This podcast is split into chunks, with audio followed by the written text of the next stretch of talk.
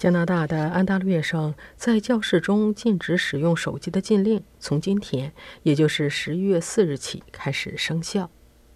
安大略省政府是在今年早些时候宣布这个禁令的，但是一直到十一月份才实施，目的是给各个学校董事会一定的时间来进行准备、进行安排。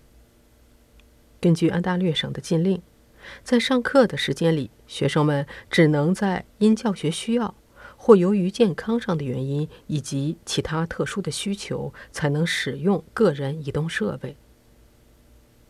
安大略省的教育部长史蒂文·莱切对加拿大广播公司说：“现实是，我们现在的生活中真是有各种各样的干扰因素。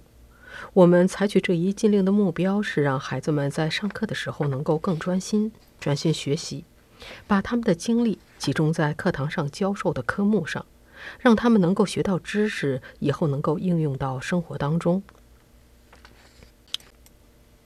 在安大略省推出这个禁令前，实际上已经有一些学校自行制定了有关使用手机的类似政策。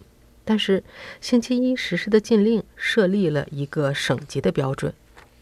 不过，安大略省现在还没有说明各学校的教师们应该如何来执行这个禁令。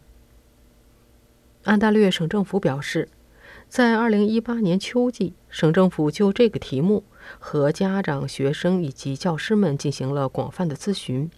百分之九十七的人表示应该对在教室中手机的使用采取某种形式的限制。但是，加拿大教育信息与通信技术的研究主席特里延·卡尔蒂森表示，手机是我们社会中的一个问题。但禁止在学校里使用，并不是解决问题的办法。他告诉加拿大广播公司：“我认为学校的任务是教育学生，要让他们更具有责任感。这项禁令不会有效果。”他说：“我认为这是向学生们发送的一个错误信息。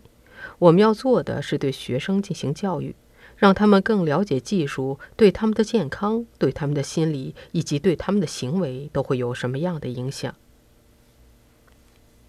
特里延·卡尔蒂森同时也是蒙特利尔大学的教授，他接着表示：“把资金花在如何在教室里禁止使用手机上，实际上这些资金应该都投入到学校和学区里，以确保学生们能够更好地使用技术，接受更多的教育。”承担更多的责任，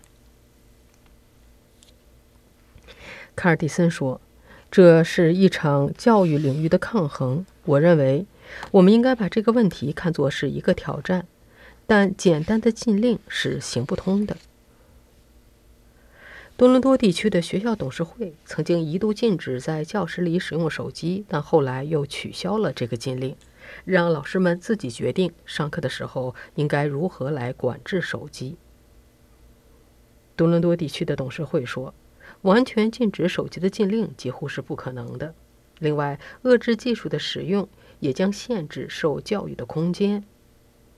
多伦多地区学校董事会的发言人瑞恩·伯德表示，董事会鼓励在教室中适当的使用技术。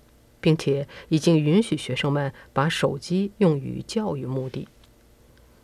伯德告诉加拿大广播公司：“对于学生来说，用手机来进行研究是很有意义的。”他接着说：“实际上，按省教育部最新宣布的规定，和大多伦多地区学校董事会的政策是一致的。我们已经在这样做了，只不过省政府的宣布把我们的有关政策。正式花了。